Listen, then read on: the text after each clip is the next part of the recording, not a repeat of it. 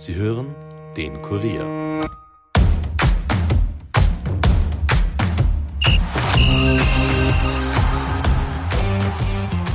Drei Runden vor Schluss könnte die heimische Bundesliga spannender kaum sein. In dieser Woche spitzt sich die Situation nun oben wie unten noch einmal zu. Salzburg empfängt im Titelkampf Verfolger Sturm Graz. Am Tabellenende wartet das wohl vorentscheidende Duell zwischen Ried und Altach. Wer wird Meister und wer steigt ab? Das klären wir in dieser Episode mit den Kollegen Christoph Geiler und Peter Gutmeier. Viel Vergnügen.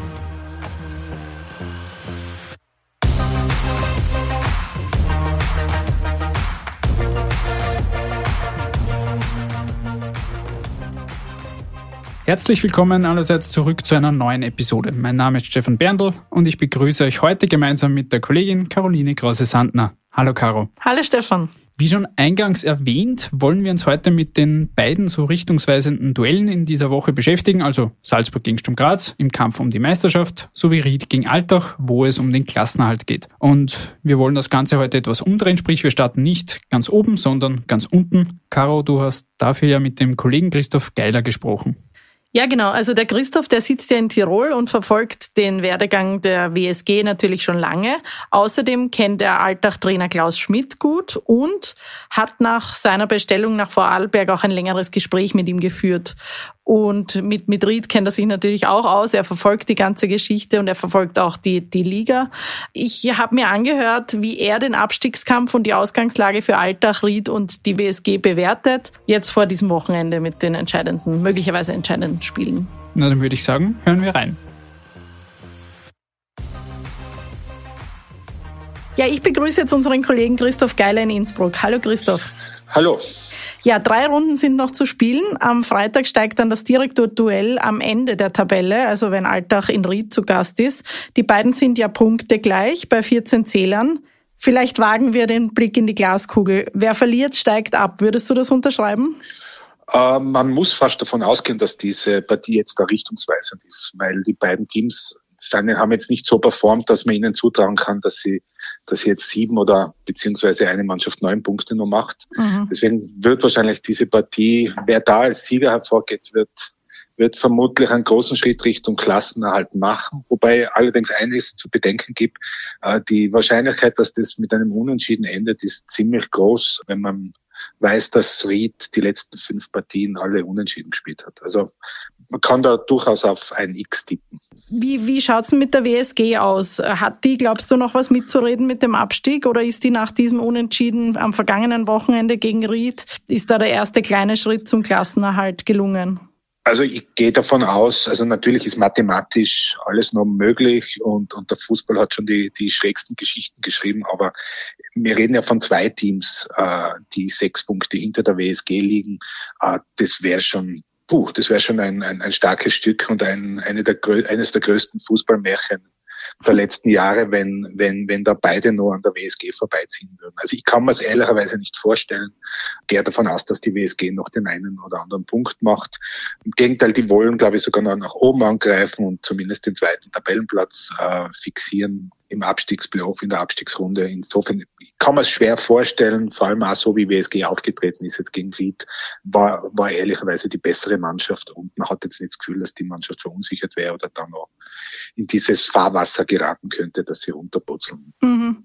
Es hat ja überhaupt, ich meine, der Herr Trainer Silberberger hat ja immer wieder gesagt, dass man, dass das Ziel ist der Klassenerhalt, aber es hat teilweise ja auch so ausgesehen, als würde man es vielleicht noch in die Meistergruppe schaffen. Und jetzt aber in den letzten Runden hat es bei der WSG wirklich einer, einigermaßen schlechter ausgeschaut. Äh, wie, wie ist man denn da in diese, kann man sagen, Krise geschlittert oder gerutscht? Man, ehrlicherweise hat man fast schon zu hohe Ansprüche in die WSG gesetzt, wenn man den Kader anschaut und, und, und. Äh, das ist wirklich jedes Jahr muss der, Klassenerhalt das Ziel sein. Die Mannschaft hat gerade im, im Spätherbst exzellent performt, hat damals noch mit dem Nick Prelitz einen Stürmer gehabt, der getroffen hat, der auch Räume gegeben hat für die anderen Spieler. Und dieser, dieser Stürmer fehlt jetzt. Äh, es ist auffällig, dass es, dass im Moment keinen Knipser gibt und, und im Gegensatz zu den letzten beiden Saisonen, wo es wo es ja, wo, wo mit Baden Fredriksen und mit Giacomo Frioni äh, Stürmer gegeben hat, die, die, die über 15 Tore geschossen haben. Mhm. Das geht ihnen heuer ab und das erklärt auch diesen unter Anführungszeichen Rückfall im Frühjahr, wo glaube ich, im Kalenderjahr 2023 nur zwei Siege zu Buche stehen. Man sollte, also ich glaube, die WSG ist gut beraten, jetzt auch nicht zu, zu, zu hoch zu, zu denken. Wenn die jedes Jahr so den Klassenerhalt schaffen und vielleicht schon zwei, drei Runden vor Schluss den, den fixieren, dann ist es, ist es das Soll. Äh, alles andere wäre, glaube ich, Träumerei. Und, und, und da gibt's Teams, so wie der WRC, die deutlich andere Möglichkeiten haben. Und das sind sie im Moment zwei Punkte hinten. Also ich sag, das ist für mich eine Relation, die sehr okay ist. Also die Mannschaft performt so, wie sie äh, performen kann. Mhm. Äh, und sie ist keine Übermannschaft, das muss man ehrlicherweise auch sagen. Mhm. Ich, sag, ich sehe sogar eher das Problem für die nächste Saison. Ich glaube, man muss aus der, aus dem Jahr Lehren ziehen und, und, und sich richtig und adäquat verstärken, weil sonst kann das irgendwann einmal nach hinten losgehen. Ja, wobei eben, wie gesagt, also der, der Trainer hat ja selber eh immer vom Klassenerhalt gesprochen. Also, aber die, die Fans oder, oder ich weiß nicht so das die Umfeld. Die Fans gibt's ja nicht, ehrlicherweise. Also, wenn ich jetzt ganz kritisch bin. Also, aber, aber natürlich wachsen die Ansprüche, wenn man, wenn man schon einmal in der, in der, in der Meistergruppe war, wenn man wie letztes Jahr gegen Rapid um den Europacup-Platz äh, spielt, dann und natürlich ist die Sehnsucht in Tirol, wo äh, ein zehnfacher österreichischer Fußballmeister mal beheimat war, ist die Sehnsucht groß, dass, dass sich vielleicht einmal wieder Richtung Europacup oder was entwickelt. Nur äh, man muss schon realistisch sein. Also das sind, das sind etliche Teams, die, die deutlich andere Möglichkeiten haben.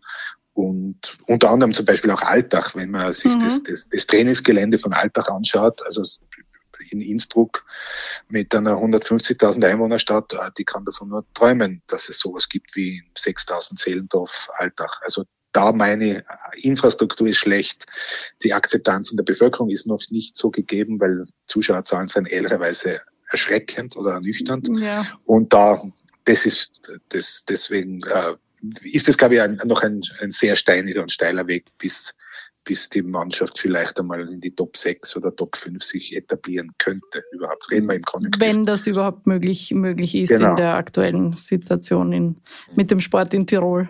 Stimmt. Ja, aber schauen wir vielleicht, weil du es jetzt auch angesprochen hast, ein bisschen weiter in den Westen, nämlich nach Altach. Altach hat sich im März von Weltmeister Miroslav Klose verabschiedet. Klaus Schmidt ist seither dort Feuerwehrmann. Äh, den kennt man in dieser Rolle bereits. Also in Mattersburg bei der Admira und in Hartberg hat er schon geschafft, äh, den Klassenerhalt zu, zu ermöglichen oder mit seinem Team zu ermöglichen. Was spricht denn dafür, dass er es auch mit Alltag schafft? Ah, Im Moment spricht dafür, dass Ried noch schlechter ist. Also zumindest so, ob, wenn man jetzt den, die Tabelle anschaut.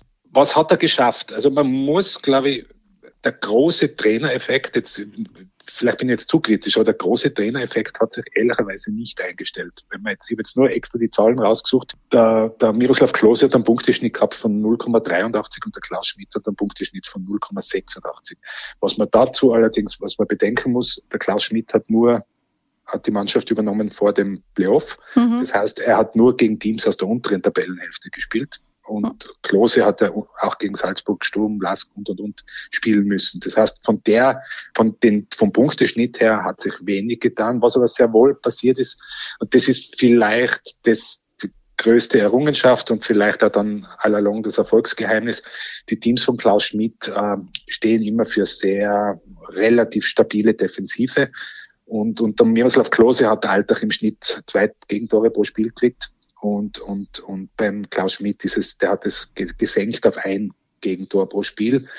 Das ändert aber nichts daran, dass die Offensive sehr, sehr, sagen wir, ein laues Lüfterl nur ist, dass mhm. dieser Sturm. 26 Tore, übrigens genauso viel wie, wie Ried, die sprechen da eine eindeutige Sprache. Und das ist bei beiden Teams, Ried und Alltag, schon ein extremes Manko. Und deswegen sage ich ja, diese beiden Teams sind wirklich die schlechtesten der Liga, allein von den Zahlen her.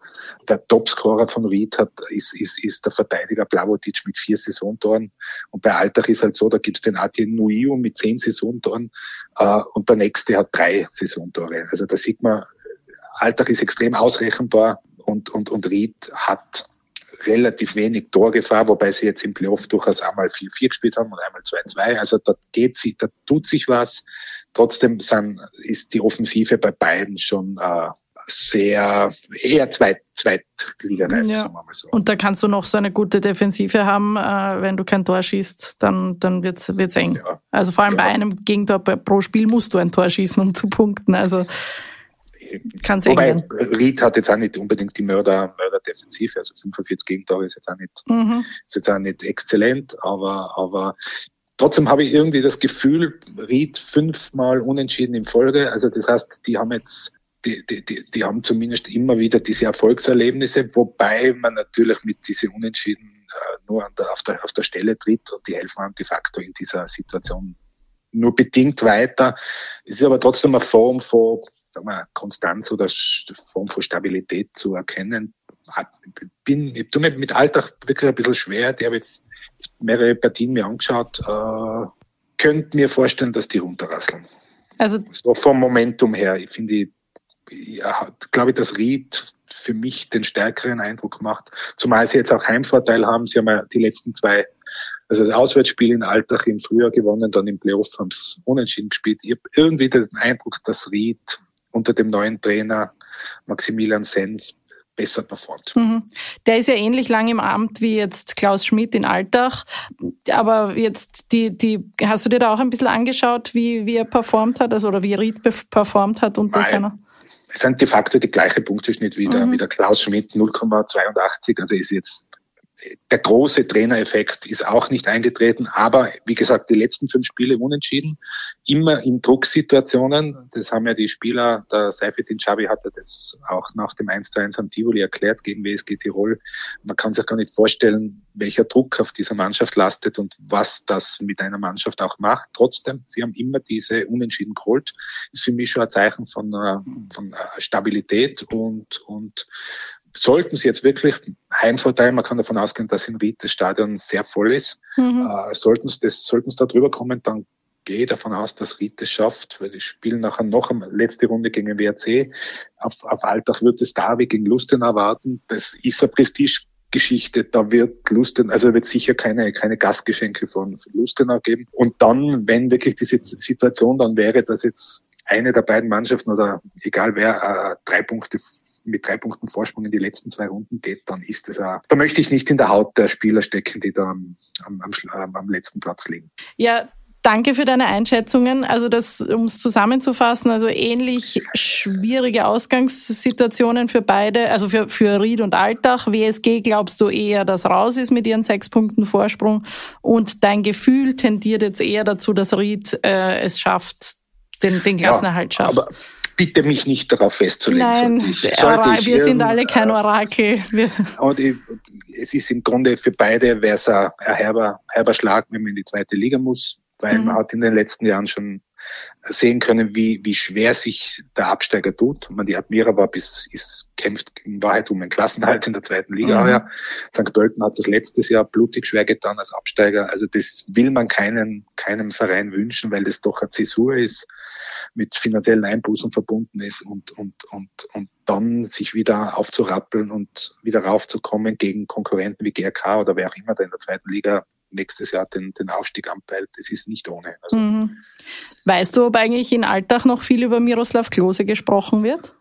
Na, ich glaube, der ist aus den Augen, aus dem Sinn. Er hat jetzt auch nicht unbedingt so den bleibenden Eindruck hinterlassen, dass man, dass man, dass man, dass man ihm eine Träne nachmeinen müsste. Mhm. Ich bin auch gespannt, wo diese, wo diese, wo diese Trainerreise noch hinführen wird von ihm. Ja, bin ich auch Ehrlich, ehrlicherweise muss man sagen, er ist gescheitert, auch mit seinen Ideen dieses Offensivfußballs. A, haben sie keine Tore, wenig Tore geschossen, B, sehr viele Klick. Also äh, ein, ein, sagen wir so, ein Bewerbungsschreiben für eine Karriere in der deutschen Bundesliga war jetzt einmal definitiv nicht. Einziger Vorteil ist, dass vielleicht kaum jemand in Deutschland mitgekriegt hat und weiß, wo Alltag ist und, und das vielleicht äh, nicht so nicht so große Schlagzeilen äh, gegeben hat. Nicht so am Schirm in seiner war, Heimat. Ja. Genau. Also, aber bin gespannt, ob wir von dem als Trainer noch viel hören werden wir sind auch gespannt. Wir sind auch gespannt, wie die, wie die Liga weitergehen wird bei uns. Und nein, wir werden dich nicht festnageln auf, dein, auf deinen Tipp. Ja, sonst schäme ich mich nicht dafür. Ja, ist okay. Danke, Christoph. Danke okay. nach Innsbruck. Gut, Christoph tippt also auf Altach als Abstiegskandidat Nummer 1. Es bleibt aber, wie gesagt, jedenfalls spannend, denn selbst wenn am Freitag in diesem Duell in Ried, wenn es da einen Sieger gibt, Zwei Runden sind dann ja noch ausständig. Richtig, entschieden ist ja da auch nach dieser Woche noch nichts.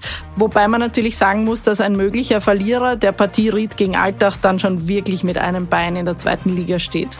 Anders schaut das natürlich alles an der Spitze der Tabelle aus. Da kann am Sonntag schon die Entscheidung fallen, nämlich wenn Salzburg zu Hause gegen Sturm gewinnt. Dann ist ihnen nämlich der zehnte Meistertitel in Folge nicht mehr zu nehmen. Ja, und das wäre nach der Cup-Enttäuschung wohl auch das Minimalziel für die Salzburger. Wie stark und schwach die heuer tatsächlich sind und wie es um die Zukunft von Trainer Matthias Jeißle bestellt ist, darüber habe ich mit dem Kollegen Peter Gugmeier gesprochen. Dann hören wir auch da rein. Und ich begrüße jetzt den Kollegen Peter Gubmeier bei mir im Podcaststudio. Servus, Peter. Hallo. Drei Runden vor dem Ende der Saison ist im Kampf um den Titel jetzt quasi noch alles möglich. Der alte oder neue Meister wird entweder Salzburg oder Sturm Graz heißen. Dass es so lange spannend bleibt, war in den letzten Jahren jetzt nicht unbedingt der Fall. Wie verfolgst du dieses Duell die letzten Wochen schon? Ja, gespannt verfolge ich es. Äh, ist, ist neu, nicht, nicht üblich, wie du schon gesagt hast, aber tut, glaube ich, ganz gut. Sturm freut sich, macht das gut, äh, ist, ist lange dran, ist noch alles möglich. Die Fans, glaube ich, genießen es, vielleicht die Salzburg-Fans weniger, noch die Salzburger, die Mannschaft, der Verein, die hätten natürlich gern schon alles klar gemacht, wie in den letzten Jahren, aber ist halt heuer nicht so. Inwiefern war damit zu rechnen, dass es so lange eng bleibt. Sturm hat gezeigt, dass sie Salzburg Paroli bieten können, hat sich im Cup schon durchgesetzt und da auch den Titel gewonnen. Hast du damit gerechnet?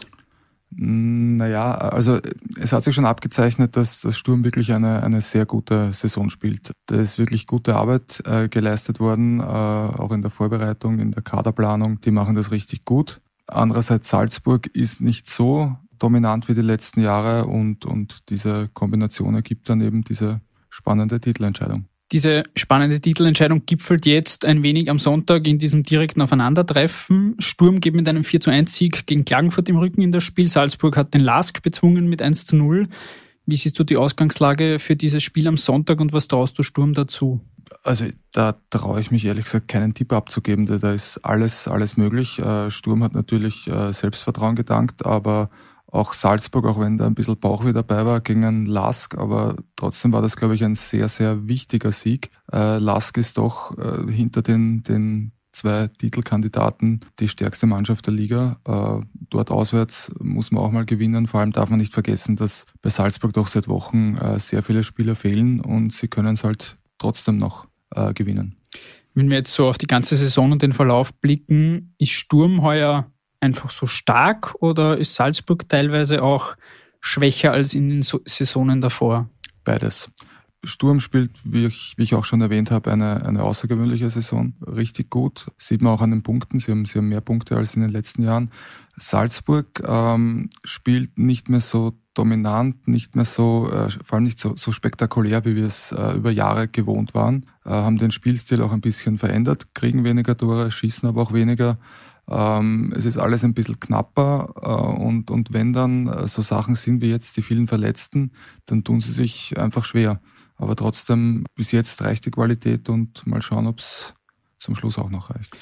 Wie verfolgst du generell aktuell die Stimmung in Salzburg? Man ist es ja nicht unbedingt gewohnt, einerseits Niederlagen einzustecken, andererseits, dass man auch so hart um eine Meisterschaft kämpfen muss. Das war, wie gesagt, die letzten Jahre nicht der Fall. Wie ist da die Stimmung derzeit? Ja, Niederlagen haben sie ja gar nicht so viel. Ich glaube, zweite Runde haben sie verloren und, und sonst äh, nicht, im Cup halt. Aber es, es, ist schon angespannt. Die Stimmung ist, ist angespannt. Das, das merkt man. Es, es geht nicht so, so leicht wie in den letzten Jahren aber sie versuchen das anzunehmen, diese Situation. Bleibt ihnen auch nicht viel anderes übrig und, und das Beste daraus zu machen. Und bis jetzt haben sie sich dann immer auf den Punkt fokussieren können. Man ja auch beim, beim ersten Spiel in der Meistergruppe gegen Sturm gesehen, wo alle schon gesagt haben, jetzt ist Salzburg fällig. Wie es ausgegangen ist, äh, wissen wir jetzt. Salzburg 2-0 gewonnen. Wie würdest du dann generell die Leistung der Salzburg in dieser Saison alle Bewerbe übergreifend einordnen?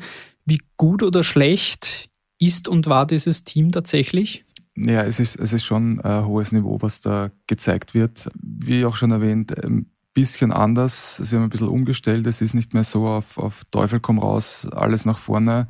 Äh, es ist hinten mehr Sicherheit. Innenverteidigung ist äh, stärker als in den letzten Jahren. Allgemein Abwehr. Sie kriegen auch weniger Tore. Es leidet allerdings auch ein bisschen das, das Spiel nach vorne. Da ist nicht mehr so viel Spektakel, sie schießen nicht mehr so viel Tore. Dann kommen die Verletzungen dazu, die, die auch sehr viel in der Offensive bremsen, sage ich jetzt mal. Also nur Fernando, Langzeitverletzter, äh, Okafor jetzt, Sucic und so weiter. Das, das merkt man dann schon. In der Liga haben sie einen Punkteschnitt von 2,39 pro Spiel. Das ist relativ beeindruckend. Fast noch beeindruckender ist es da, dass Sturm da so lange mithalten kann und so stark auch spielt. Wie wichtig ist es deiner Meinung nach auch für den österreichischen Fußball, dass da endlich wieder so etwas wie ein Titelkampf im Entstehen ist oder im Gange ist? ja, im Gange ist, würde ich sagen, nicht, nicht im Entstehen, ist er, ist er voll im Gange. Sehr wichtig für die, für die Fans. Äh, man, man schaut äh, wieder lieber Fußball, man geht lieber ins Stadion, wenn das spannender ist. Wenn ich von vornherein weiß, Salzburg wird Meister, das Ganze steht schon zwei Monate vor Schluss fest. Äh, das, das ist nicht ganz so interessant, sage ich jetzt mal. Äh, und, und wenn dann so eine Mannschaft wie Sturm heuer da ist, man hat auch gesehen, die auch den Cup gewonnen haben, Cup-Finale, was da für eine Euphorie entsteht. Äh, und, und wenn da mehr Mannschaften noch mitmischen können, dann vielleicht, dann, dann ist das auf jeden Fall gut für die Liga. Inwiefern, du hast jetzt das Cup-Finale schon angesprochen, inwiefern hat der Sturm vielleicht sogar ein bisschen weniger Druck? Die haben diesen Titel schon in dieser Saison die Liga wäre eigentlich wirklich nur mal so die Kirsche auf der Torte. Inwiefern ist der Salzburg deutlich mehr unter Druck, weil die brauchen diesen Titel? Na, äh, der Druck liegt ganz, ganz klar bei, bei Salzburg. Äh, Sturm muss nicht Meister werden. Äh, selbst wenn sie jetzt den Cupsieg nicht geholt hätten, äh, sie müssten keinen Titel holen. Sie wollen natürlich, aber muss ist ganz klar auf der Seite von, von Salzburg und damit auch der Druck. Äh, und ja, in den letzten Jahren sind sie gut damit umgegangen. Bin gespannt, wie es heuer endet blicken wir ein bisschen nach vorne. Trainer Matthias Jeißle, der jetzt seine zweite Saison in Salzburg absolviert, der wird ja etwa bei Frankfurt als Nachfolger von Oliver Glasner gehandelt, der im Sommer jetzt dann den Verein verlässt. Wie wahrscheinlich ist es, dass der in Salzburg und bei Red Bull bleibt? Schwierig, schwierig. Äh, wenn man sich die, die Trainergeschichte anschaut, äh, seit Red Bull-Einstieg war kein Trainer in, länger als zwei Jahre in Salzburg. Es könnte sein, dass es jetzt zum ersten Mal so weit ist. Wird darauf ankommen, hat er ein Angebot, äh, das ihm, das ihm taugt, das er annehmen will. Aktuell liegt kein konkretes Angebot vor, hat, hat äh, Sportdirektor Freund gesagt. Ich kann mir nicht ganz vorstellen, dass er, dass er nächste Saison noch Salzburg-Trainer ist, aber ausgeschlossen ist es nicht. Man ist es ja in Salzburg mittlerweile gewöhnt, dass es jeden Sommer auch einen Umbruch gibt. Was wird es da diesen Sommer in Salzburg geben? Ja, da wird es einiges geben wieder. Äh, zwei Abgänge sind ja, sind ja schon fix mit, mit äh, Scheschko und, und Seiwald. Okafor kann ich mir nicht vorstellen, das bleibt. Sucic genauso wenig. Die zwei Innenverteidiger spielen eine überragende Saison. Wird nämlich auch mindestens einer von denen gehen. Äh, und dann gibt's noch äh, drei, vier weitere Spieler, die, die gehen können. Dorman Köhn zum Beispiel auch. Ist dann auch die Frage, wie viel lassen sie gehen? Wie viel wollen sie Umbruch machen? Wie groß soll er sein? Ist äh, spannend zu beobachten, äh, aber wirklich voraussagen kann man, kann man auch nicht. Letzte Frage noch. Jetzt ist es rein objektiv betrachtet natürlich super, dass der Titelkampf so lange so eng ist. Traust du Sturm zu, dass sie Salzburg auch in den kommenden Jahren derart gefährlich werden können? Oder ist diese Saison jetzt auch ein bisschen so eine Herausforderung für Salzburg, die alte Dominanz wiederherzustellen in Zukunft? Ja, ich, ich glaube auf jeden Fall, dass, dass Salzburg sich das, das als Ansporn nimmt, äh, um, um vielleicht wieder ein bisschen draufzulegen. Salzburg hat allerdings auch andere Ansprüche, die wollen auch international für Furore sorgen, waren ja letztes Jahr auch schon im, im Champions League Achtelfinale. Ähm, aber ich traue Sturm durchaus zu, dass sie in den nächsten Jahren eine ähnliche Rolle, ob sie wieder, wieder wirklich alles so gut erwischen wie heuer ist, weiß man nicht, aber prinzipiell traue ich ihnen eine, eine gute Rolle zu, äh, dass sie sich da als, als klare Nummer zwei etablieren in, in Österreich, ähm, weil da ist, da ist ein gutes Fundament da, da wird gut gearbeitet, äh, die wissen, welche Spieler sie holen, Trainer passt, kommt natürlich auch darauf an, wen verlieren sie, bleibt der Trainer, es sind lauter so Faktoren, die, die dann da mit reinspielen. Sehr viele Fragezeichen. Wir lassen uns überraschen, lieber Peter. Danke für deine Zeit und Einschätzungen. Gerne. Ja, und damit sind wir auch schon am Ende dieser Episode angelangt. Wenn euch die Folge und der Podcast gefallen, dann lasst uns gerne eine positive Bewertung da oder auch einen Kommentar. Wir freuen uns über jede Art von Feedback und Kritik. Klickt auch gerne auf die Glocke, wenn ihr immer mittwochs an die neue Folge erinnert werden wollt. Ansonsten bis zum nächsten Mal. Baba!